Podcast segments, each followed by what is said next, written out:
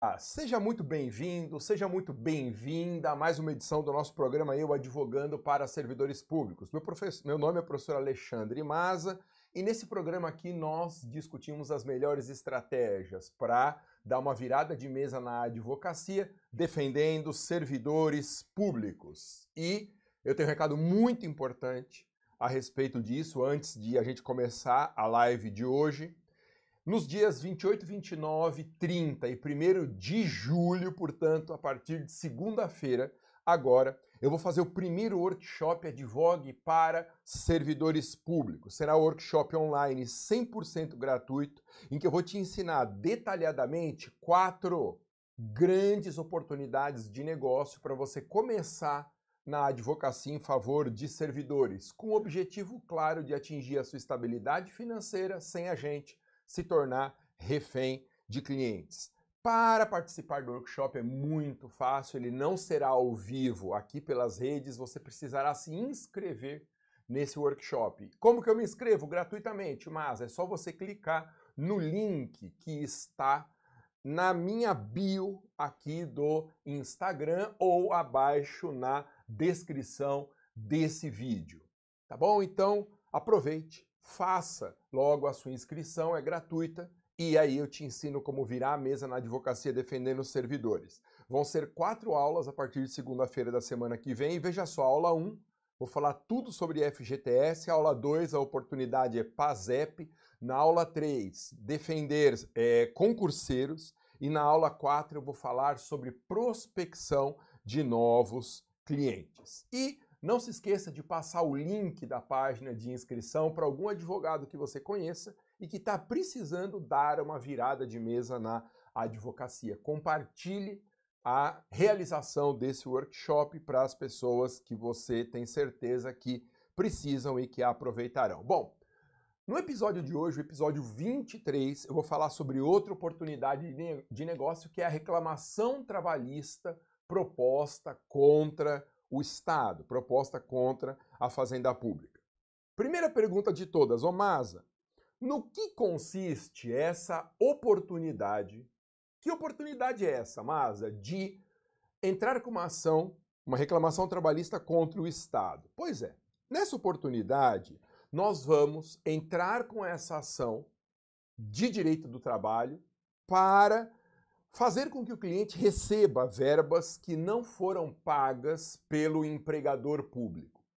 Como nós estamos falando da defesa de servidores, essa, essa causa, essa oportunidade, ela se aplica a um tipo de servidor que é o empregado público seletista. Então, é como se o Estado fosse o empregador, igual na iniciativa privada, e o agente público o empregado. Assim como na iniciativa privada, o poder público também pode dar calote deixar de pagar alguma coisa para o seu empregado público. E aí que nós entramos com essa reclamação trabalhista, que será uma espécie de uma ação indenizatória para a recuperação desses valores. Importante, os empregados públicos seletistas, eu falo deles mais, mais para frente, têm praticamente todos os direitos de um trabalhador da iniciativa privada e mais alguns. Então, se você tem alguma experiência com advocacia trabalhista, é só você projetar esses direitos que você conhece, originários da CLT, originários de lei desse ramo, e aplicar aos empregados públicos seletistas. Porque são basicamente as mesmas garantias. Além do que, tem duas exigências especiais para empregado público que não se aplicam a trabalhador da iniciativa privada. Quais são essas características do regime jurídico? Primeiro, primeira característica, empregado público entra por concurso. A Constituição exige, no artigo 37, incisos 2 e 5, que para se tornar um empregado público seletista, a pessoa tem que ser aprovada num concurso de provas ou de provas e títulos. Então, a entrada de um empregado público seletista tem um sistema que não é o sistema da CLT para empregados da iniciativa privada. Então a entrada é diferente, ah, o desligamento também. Um empregado público seletista, quando ele for despedido, ele precisa de uma garantia de motivação da decisão e realização de um processo que garanta contraditório e ampla defesa. Na iniciativa privada, você sabe, pode ter uma demissão sem justa causa, por mera deliberação do empregador. No direito público não é assim. Quando a pessoa trabalha para o Estado, quando ela passa no concurso, ela tem que ser ouvida no processo demissional, ela tem que ter direito a contraditória ampla defesa, e ainda assim deve existir um motivo elencado em lei para que a demissão seja válida. Não existe no direito público demissão sem justa causa, porque isso viola o princípio do concurso público. Ok? Bom, onde que nós encontramos empregados públicos seletistas para que você entenda qual vai ser o sistema de prospecção de clientes, tá? Bom, o que, que nós temos que entender aqui? Existe uma grande categoria de pessoas que trabalham para o Estado. Nós vamos chamar genericamente essas pessoas de agentes públicos. Nós advogamos para agentes públicos dentro desse nosso programa aqui, tá bom? No meu curso completo, Advogue para Servidores Públicos, eu mostro esse panorama. Então nós temos agentes públicos, que são o gênero, e dentro desse gênero há diversas espécies. Tem servidor público estatutário, tem empregado público seletista, tem temporários, tem políticos, tem particulares em colaboração, tem muitas categorias. Agentes militares, são muitas categorias mesmo. De todas essas categorias, no curso completo eu ensino várias oportunidades que servem para cada uma delas. Essa de hoje é só para empregado público seletista. Então, o empregado público seletista, como nós já vimos, ele entra por concurso. O desligamento depende de um processo que garanta contraditória e ampla defesa e motivação, razão pela qual não pode ter demissão sem justa causa. E os empregados públicos seletistas estão concentrados basicamente na administração pública indireta de direito privado. Dizendo de uma forma mais simples, e você encontra empregados públicos seletistas nas empresas públicas e sociedades de economia mista. Essa é a regra geral. Empresas públicas e sociedades de economia mista estão proibidas de contratar em regime estatutário, regime de cargo. Só podem contratar em regime de emprego, regime seletista. Então, para que você enxergue onde estão os empregados públicos seletistas, em âmbito federal, você encontra empregados públicos seletistas na Caixa Econômica Federal, você encontra no Banco do Brasil, você encontra na Petrobras, Banco do Brasil e Petrobras são sociedades de economia mista. Tem que contratar em regime seletista mediante concurso. Caixa Econômica Federal é empresa pública, também regime seletista, mas entra por concurso. Que mais? BNDES, Banco Nacional de Desenvolvimento Econômico e Social. O BNDES é uma empresa pública da União, também depende de concurso público. No âmbito estadual, você encontra também empresas públicas e sociedades de economia mista. Aqui em São Paulo, por exemplo, a Sabesp é uma pessoa jurídica de direito privado da administração indireta. Lá só tem empregados públicos seletistas concursados. No âmbito municipal também existem empresas públicas e sociedades de economia mista. Por exemplo, a Companhia de Engenharia de Tráfego. Se você morar numa capital ou numa cidade grande, vai ter lá CET, DSV ou órgão semelhante, que faz o policiamento de trânsito é uma pessoa jurídica de direito privado. Então, basicamente é isso. Quando eu tenho uma pessoa jurídica de direito privado, quem trabalha lá é o empregado público seletista. Quando eu tenho uma pessoa jurídica de direito público, é um servidor estatutário. Então, no legislativo é servidor estatutário, no judiciário é servidor estatutário, nos ministérios, nas secretarias, na fiscalização, servidor público estatutário. A lógica é assim. A Constituição distribuiu dessa forma: pessoa de direito público, regime estatutário de cargo, pessoa jurídica direito privado, regime de emprego seletista. Só tome um cuidado para você entender o campo de prospecção dessa oportunidade. Com a edição da Emenda Constitucional 19 de 1998, houve uma bagunçada nessa lógica. Por quê? Porque a Emenda Constitucional 19 de 88, ela permitiu que pessoas jurídicas de direito público contratem em regime de emprego.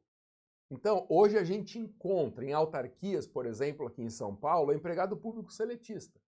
A pessoa trabalha no DERSA, por exemplo, que é uma autarquia aqui em São Paulo, e ela pode ser seletista. Por quê? Porque a Constituição na emenda 19 deu uma bagunçada nessa lógica. Então, quando o cliente chega para a reunião, a forma mais simples de a gente descobrir se ele é empregado seletista ou servidor estatutário é perguntando para ele antes da reunião, antes da primeira reunião. Quando ele nos aborda, quando ele vem fruto da prospecção, a gente pergunta logo de cara: você é seletista ou não? Se ele falar que ele é seletista, ele está no âmbito desse universo de prospecção. Se ele falar que ele é estatutário, não se aplica essa oportunidade aqui. Bom, então, mas eu já entendi que tem que ser empregado público seletista, um concursado que trabalha em pessoa jurídica direito privado da administração indireta ou que entrou pela emenda 19 com a flexibilização do regime jurídico único. Ô Masa, como que eu faço para saber se as verbas que foram pagas para o meu cliente foram pagas corretamente. Como que eu faço, Masa, para saber se ficou faltando alguma coisa? Bom, essa ação, a reclamação trabalhista contra o Estado, ela pressupõe que a gente faça uma planilha que acompanhe a petição inicial. Nós, advogados, nós não conseguimos fazer corretamente os cálculos para uma ação trabalhista como essa. Nós precisamos de um profissional de contabilidade. Nos cursos da minha escola, Advogue para Servidores e de Advocacia Tributária, eu tenho, eu e os meus alunos, nós temos, melhor dizendo, uma contadora de confiança. E essa contadora, ela responde muito rapidamente e nos entrega planilhas como essa. E entrega rápido, um dia mais tardar, às vezes no mesmo dia, dois dias no máximo. A gente pega essa planilha a partir de informações dadas pelo cliente em reunião e ela apresenta, ela diz assim, olha, o que esse cliente recebeu a menor é 20 mil reais, 50 mil reais, ele tem direito a 200 mil reais. E a inicial já vem com essa planilha. Oh, mas é obrigatório que isso seja feito? Tecnicamente não é obrigatório você planilhar na inicial. Mas hoje, com tantas ações que chegam no judiciário, os juízes ficam procurando pelo em ovo para extinguir antes da sentença. E tem acontecido aqui no estado de São Paulo, é relativamente frequente, do juiz extinguir a ação porque ela, a inicial não veio acompanhada de uma planilha. O juiz diz: Bom, quanto que você quer receber, meu filho? Se você não liquidar o pedido logo na inicial, eu não sei se você tem algo a receber. Então é uma estratégia que eu desenho junto com os meus alunos dentro dos cursos da minha escola, Advogue para Servidores e Advocacia Tributária. Se você se interessa por um desses cursos, tem um recado muito importante. Eu tenho avisado para você. Semana que vem entre os dias 28 de junho, segunda-feira, e 1 de julho, quinta-feira, eu vou fazer o primeiro workshop Advogue para servidores públicos. Esse workshop é 100% online, gratuito, mas precisa se inscrever para participar desse workshop. Como que eu me inscrevo, Masa? É simples. Você entra num link que está na minha descrição de perfil do Instagram. Então entra lá. Professor Masa tem um link lá, você clica no link, se inscreve ou então na descrição desse vídeo no YouTube e nas demais redes tem o link aqui também. Faça a sua inscrição gratuitamente, não perca essa chance. Então, eu vejo muita gente no chat aqui perguntando sobre os cursos de advocacia tributária advogue para servidores. As turmas estão lotadas, no momento não dá para se matricular. Mas para quem participar do workshop, e somente para quem estiver inscrito no workshop, eu vou anunciar uma nova turma com uma janela super pequena de oportunidade. Então não deixe de se inscrever nesse workshop. Eu vou tratar de várias oportunidades incríveis e eu vou ensinar tudo sobre as oportunidades. Não tem essa de ensinar um pouquinho, deixar o resto para o curso completo. Eu vou te ensinar tudo de FGTS, tudo de PASEP, tudo da advocacia em favor de concurseiros em uma oportunidade específica e vou te ensinar a fazer prospecção desses três clientes tá bom? Então não perca essa oportunidade. Ô Masa, qual que é o perfil do cliente nessa oportunidade de reclamação trabalhista? Esse cliente, ele é um empregado público, ele trabalha para o Estado, ele é um concursado e ele não recebeu corretamente verbas devidas, quase sempre após a rescisão do contrato. Então há uma vinculação contratual entre empregado público e a entidade estatal, e essa vinculação deixou de pagar alguma verba. São praticamente as mesmas verbas da iniciativa privada. Ô e por que, que essa oportunidade, reclamação trabalhista contra o Estado, é importante para mim? Ô eu quero advogar para servidores, mas eu não sei nada. Qual é o primeiro passo que eu dou? O primeiro passo é participar do workshop. Mas essa oportunidade, ela é muito interessante, primeiro, porque é uma causa simples. Para quem já advoga no direito do trabalho, é o mesmo raciocínio aplicado a um servidor público. Ela é uma causa escalável. A gente pode advogar para 5, 10, 15, 20, 50, 100 clientes com a mesma lógica. E normalmente, quando a gente puxa o fio da meada, advogando para um empregado público que teve verbas não pagas, ele vai trazendo os colegas. E a gente vai puxando o fio da meada e a gente consegue escalar nessa oportunidade.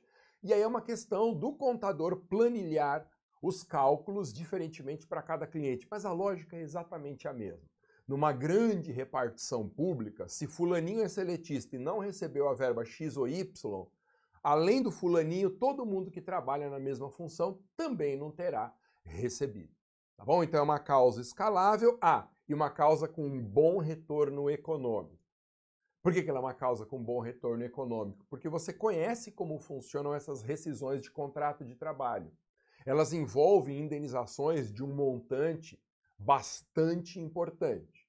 Então, não é raro nós temos uma causa como essa que passa de 100 mil reais, 100, 200, às vezes até mais, tá? Então, são três as razões principais pelas quais você entrar com uma reclamação trabalhista contra o Estado é uma excelente oportunidade para começar na advocacia em favor de servidores. É uma causa simples, é uma causa escalável e é uma causa com um bom retorno financeiro.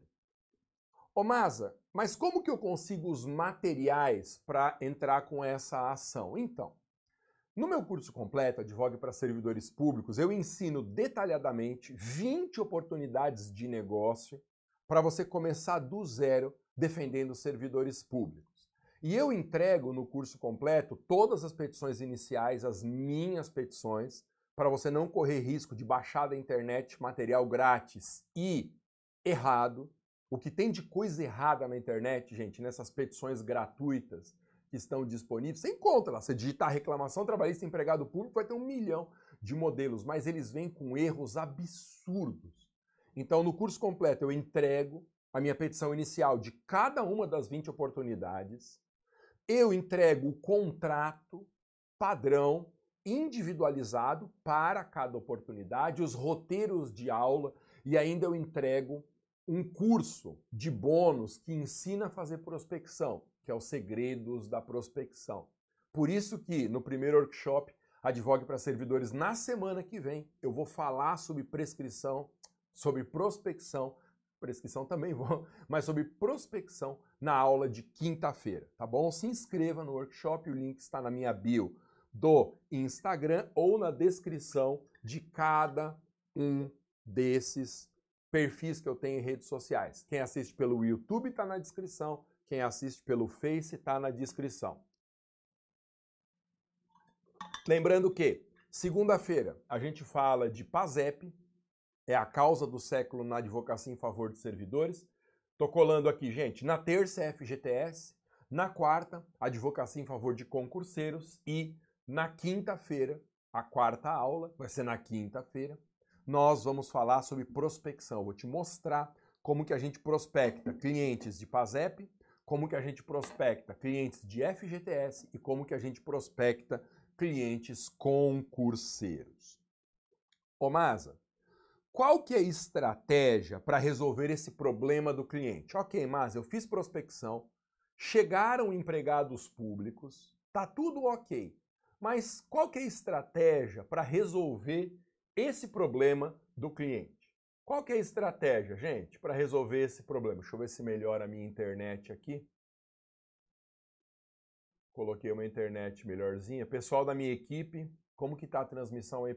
Quem assiste pelo YouTube, gente, dá um joinha aí, por favor. Se o som tiver ok, se a imagem tiver ok.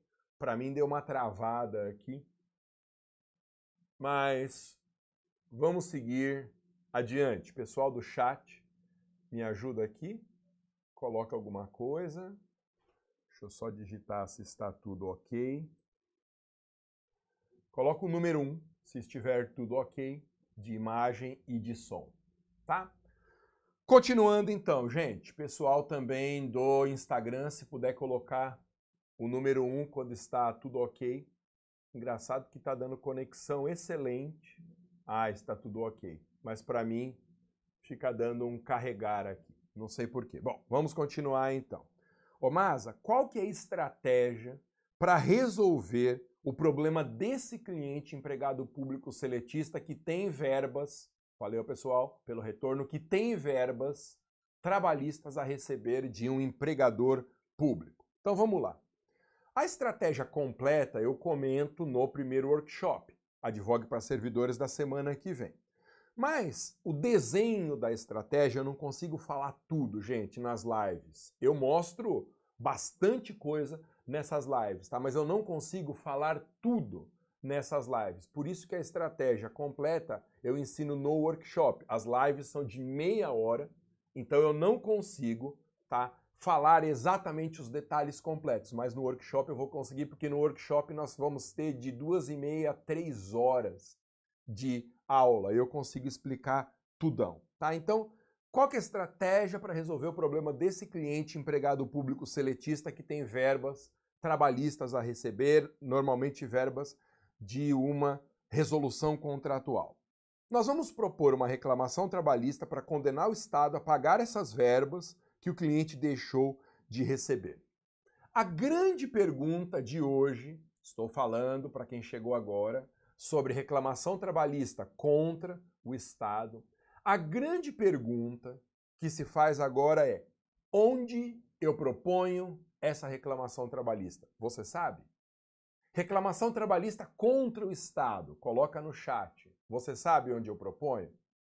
Pois é, quando eu vou propor uma ação trabalhista contra o município, contra o Estado, contra a União, contra uma autarquia se tiver empregado público, contra uma sociedade de economia mista, nós vamos propor essa demanda na Justiça do Trabalho. Então, olha que interessante. Se for um empregado público, sei lá, da CET, a ação será julgada na Justiça do Trabalho. Se for um empregado público da Sabesp, do metrô, empresas públicas e sociedades de economia mista, a ação é proposta na Justiça do Trabalho. Tá bom? Ô Masa, não é na Justiça Federal, não é na Justiça Comum, não. É proposta na Justiça do Trabalho.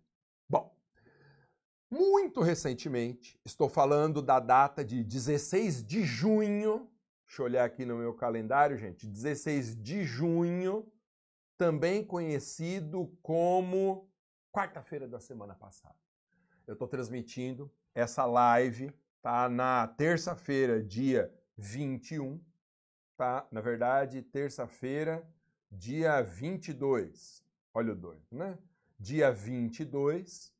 E na semana passada, na quarta-feira, dia 16, o STF prolatou uma decisão da maior importância nesse tema aqui, da maior importância. O que, que o STF examinou? O STF examinou de quem é a competência para discutir o desligamento de empregado público seletista. Perceba, não estamos discutindo verbas rescisórias agora. Verba rescisória é na Justiça do Trabalho. Verba trabalhista que não foi paga, Justiça do Trabalho mas para discutir o desligamento do servidor, exclusivamente o desligamento, se ele foi válido, inválido, se teve motivação, não teve, se teve processo contraditório e ampla defesa. Então, no julgamento do recurso extraordinário 655-283 em 16 de junho de 2021, quarta-feira da semana passada, o STF decidiu que cabe à justiça comum a análise da validade do desligamento de um empregado público seletista. Super, hiper, ultra novidade. Então, se você já faz parte do meu curso completo Advogue para servidores públicos, eu atualizei a aula de reclamação trabalhista. Eu já coloquei no roteiro, já coloquei na petição inicial, já coloquei na aula essa novidade. Os meus cursos estão sempre 100% atualizados de advocacia, gente. Então, a novidade apareceu na quarta-feira da semana passada, eu já alterei o material com esse esclarecimento. Muita gente está confundindo o teor dessa decisão do STF. Para todo canto na internet, você encontra pessoas dizendo que causas trabalhistas contra o Estado não são mais da Justiça do Trabalho, são na Justiça Comum. Isso está errado. Não foi o que o STF decidiu. Se eu estou com minha pretensão de recebimento de verba trabalhista, minha pretensão de recebimento de verba rescisória continua na Justiça do Trabalho.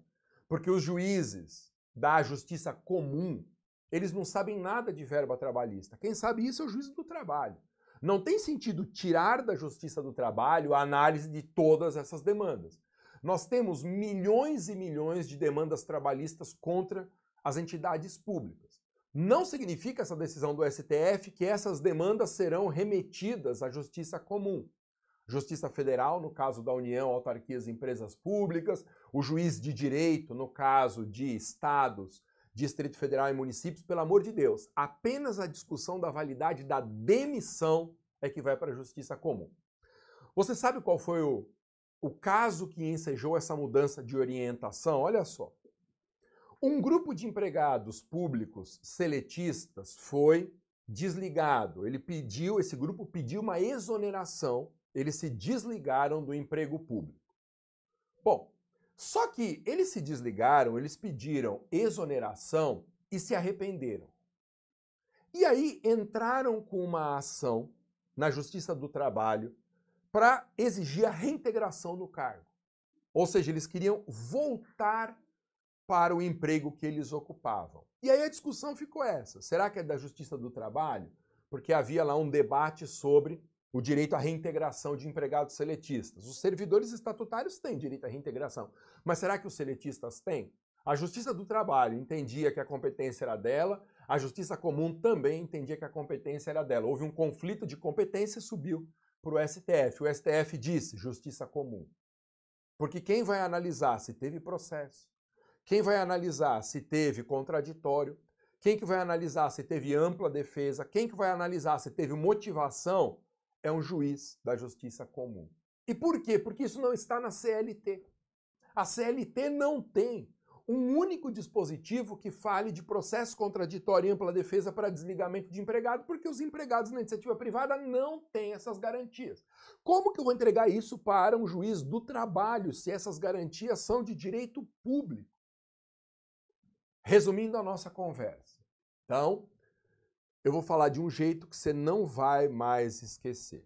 Reclamações trabalhistas contra o Estado continuam sendo propostas na Justiça do Trabalho, em que pese a decisão de 16 de junho, quarta-feira da semana passada, no recurso extraordinário 655283. O único caso em que eu vou mandar essa demanda para a Justiça Comum é se eu estiver discutindo as garantias que envolvem o desligamento do empregado. Se teve motivação, se teve processo, se teve contraditório, se teve ampla defesa. Entendido isso daqui? Ô, mas, afinal, empregados públicos, eles têm direito à reintegração ou não? Essa é uma discussão muito interessante. Ponto de vista meu. Se o empregado pediu exoneração, se for exoneração a pedido, ele não tem direito à reintegração. Por quê? Porque nem o Servidor público estatutário que é titular desse direito pode pedir reintegração se ele se arrependeu de ir para a inatividade. A reintegração ela existe quando o ato demissional é nulo. Então eu entro com uma ação de reintegração, eu consigo a reintegração até na liminar e na tutela antecipada. Eu entro porque eu encontrei alguma invalidade no ato que demitiu esse servidor estatutário. Isso vale para empregado público seletista? Vale. Existe reintegração para empregados públicos seletistas quando o ato demissional tem alguma invalidade. Agora, quando a exoneração foi a pedido, não há direito à reintegração. Tudo bem? É exatamente sobre esse ponto que o STF se manifestou. O argumento usado pelos ministros, qual foi? Os ministros do STF, se não me engano, o relator era o Marco Aurélio, os ministros do STF entenderam que a natureza do vínculo que conecta o empregado público seletista ao Estado, a natureza é administrativo constitucional para questionamento da validade do vínculo. Se a natureza é de uma decisão administrativo constitucional, sem previsão na CLT, eu não posso entregar para um juiz de, do trabalho. Então toma muito cuidado com essa decisão. Tem gente interpretando equivocadamente a manifestação do STF. Muito bem. Ô Masa, quanto que eu cobro numa reclamação trabalhista como essa? Você sabe que realizar a cobrança numa reclamação trabalhista ou em demandas é um, uma das maiores dificuldades que nós advogados temos. Eu não sei você, eu sempre fui um péssimo cobrador de honorários. Desde a primeira causa que eu peguei, gente, eu peguei uma causa que era um inventário logo que eu saí da faculdade. Na minha época, eu sou de 1998, né, foi o meu ano de formatura, era muito fácil passar na OAB. Não é esse desespero que é hoje. A prova era fácil, a gente passava sem cursinho até. E eu prestei, primeiro exame, nem estudei direito e fui lá e passei. Aí, a primeira causa que me apareceu foi de um inventário de um conhecido, a viúva me procurou, ok. Pois eu advoguei nesse caso uns três ou quatro anos e não consegui cobrar eu não consegui chegar na cliente e falar assim, bom, eu tenho direito aqui a receber mil, dois mil, sei lá quanto. Eu sempre fui um péssimo cobrador de honorários. Eu não sei o seu caso, mas eu tenho visto nos cursos completos da minha escola que esse é um ponto muito sensível, realizar a cobrança. Por isso que eu tenho entregue os modelos de contrato. Em cada uma das oportunidades que nós estudamos no curso completo Advogue para servidores, cada uma das 20 eu entrego o modelo de contrato. Neste caso específico aqui, quanto que eu cobro? Olha só. Quando nós advogamos para servidor, nós temos que forçar o valor de tabela da OAB. O mínimo previsto na tabela aí do seu estado. Por que, que eu digo forçar? Porque nós temos que tentar. Agentes públicos, eles são clientes melhores do que clientes da iniciativa privada. Porque eles têm uma vida normalmente organizada, tem um recebimento fixo mensal, tem valores guardados, por causa da estabilidade que caracteriza um vínculo do funcionário com o Estado. Então, é mais comum, advogando para servidores, conseguir o valor de tabela do que advogando para particulares. Então, a primeira tentativa nossa vai ser essa: ó, o valor de tabela, não posso cobrar menos que isso e tal. Se o cliente reclamar, disser que não dá certo, aí, dependendo da sua situação, do quanto você está precisando, você pode cobrar menos do que o valor de tabela. Isso é uma prática comum no mercado. Um detalhe: sempre lembre de, cobrando o valor de tabela, sempre lembre de deixar para o cliente escolher a forma de pagamento. Se você falar hoje para um cliente, seja servidor da iniciativa privada, que ele nos deve 10 mil reais, para propor a ação, se você falar que tem que pagar à vista, você perdeu o cliente. Falar que tem que dividir em duas, perdeu o cliente também. Tem que deixar o cliente escolher quantas vezes ele quer dividir. Claro que nós vamos estabelecer um limite para nós. Sei lá, o limite máximo de 24 meses, mas deixa o cliente escolher. Porque quando ele tem essa responsabilidade de escolher, fica mais fácil de ele se organizar. Então, nessa reclamação trabalhista, nós vamos cobrar o valor de tabela mais 30% do proveito econômico. Advogando para servidores, eu sempre recomendo isso. Coloque no contrato que além do pagamento do valor contratual, né, o valor dos honorários da tabela da OAB ou menos, se for o caso, 30% de tudo que nós conseguirmos para o cliente são honorários contratuais nossos. A hora que ele colocar a mão no dinheiro, a gente tem direito a 30%. O bom de advogar para agentes públicos é que a gente pode penhorar, se o cliente não pagar, a gente pode penhorar os recebimentos na fonte. Então, o servidor público tem essa característica, ele não pode dar cano. Porque mesmo que ele não pagar, a gente penhora na fonte e aí o recebimento fica mais simples. Ok? Ô, gente, eu tenho passado recados aqui sobre a realização do primeiro workshop Advogue para Servidores Públicos. Se você tem interesse em dar uma virada de mesa na advocacia, defendendo servidores públicos, a sua chance é essa. Então, de segunda da semana que vem, dia 28 de junho, até quinta da semana que vem, dia 1 de julho, eu vou fazer um workshop 100% online, gratuito, te ensinando tudo sobre quatro oportunidades de negócio para você começar do zero na advocacia em favor de servidores. O objetivo do meu workshop é te mostrar o caminho para a estabilidade financeira na profissão. Como que faz para você ter recebimentos fixos mensais que te deem segurança? Perceba, numa causa escalável como essa, se o cliente for pagando durante dois anos, por exemplo, e eu tiver 200 clientes, eu vou ter 200 clientes pagando um pouquinho por mês. Advogar contra a fazenda pública tem esse benefício da estabilidade para nós. Conforme a gente vai escalando, a gente vai tendo uma bola de neve de recebimento de valores mensais. E isso é o caminho para a sua estabilidade. Eu ensino nos Segredos da Prospecção um bônus do meu curso Advogue para Servidores. Eu ensino como a gente escala e como que a gente faz uma substituição de clientes na nossa carteira. Para se inscrever é muito fácil. Você clica no link que está na minha bio do perfil do Instagram ou então na descrição desse vídeo pelo YouTube. Tem um link, você clica nesse link, eu só preciso do seu nome, de um e-mail válido e pronto você está inscrito. Vai receber um e-mail meu com as instruções de como participar do workshop. Atenção! Meu workshop não será transmitido ao vivo nas redes sociais. Ele é fechado e exclusivo para inscritos. Então, não perca essa chance.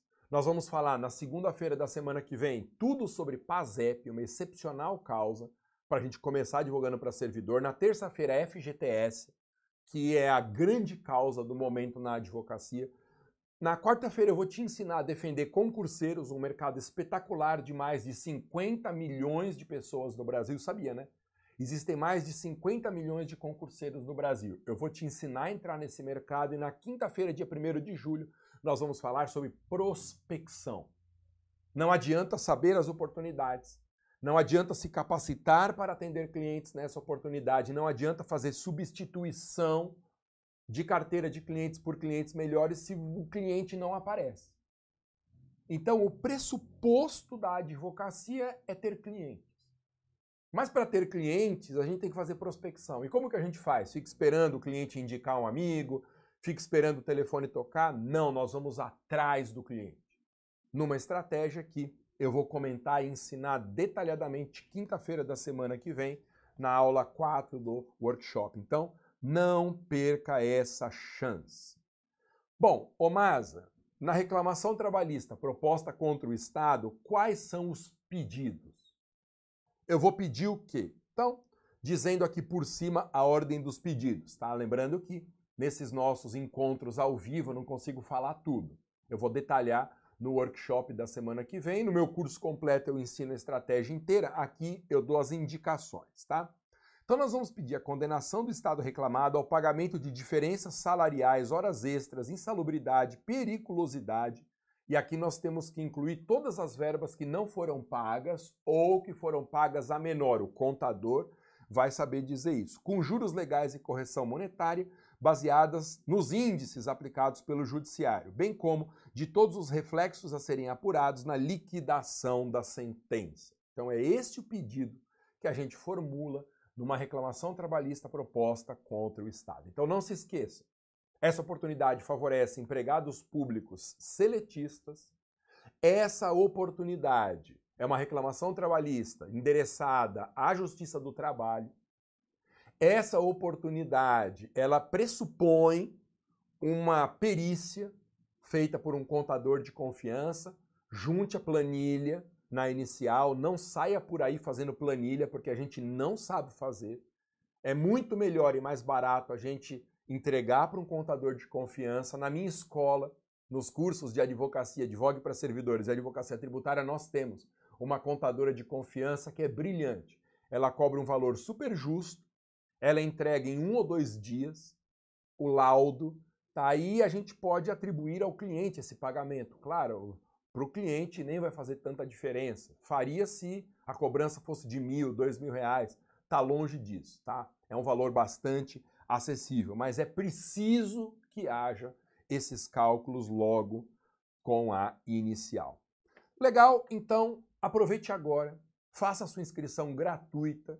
No primeiro workshop Advogue para Servidores Públicos, eu vou te mostrar o caminho para a estabilidade financeira na advocacia sem se tornar refém do cliente. Por que, que tem esse sem se tornar refém do cliente? Porque não adianta a gente ter uma agenda cheia de casos e os clientes serem ruins. Se a gente tiver clientes ruins e ou cargos é, casos pingadinhos, para um eu faço família, para outro é sucessões, tem uma causa trabalhista aqui, uma de servidor ali, aí uma previdenciária, eu vou ficar refém dos clientes. Eu não vou ter tempo para aprender coisas novas, eu não vou ter tempo para prospectar novos clientes, eu não vou ter tempo nem cabeça para organizar o fluxo da minha carreira. Então, é importante a estabilidade financeira, mas de um modo que você tenha uma vida pessoal e que você não viva para o direito. Nós temos que viver da advocacia, não para a advocacia. Então, esse é o objetivo central do meu workshop. Quem tem interesse, no curso completo Advogue para Servidores, não perca o workshop, porque eu vou falar dessa oportunidade de ter uma das próximas vagas. Os cursos estão lotados, mas nós vamos abrir vagas nas próximas semanas. Não perca essa chance. Se inscreva agora no link que está na minha bio do Instagram ou aqui embaixo na descrição desse vídeo. Valeu, gente! Nos veremos então no workshop segunda-feira da semana que vem. Até mais, muito obrigado, tchau!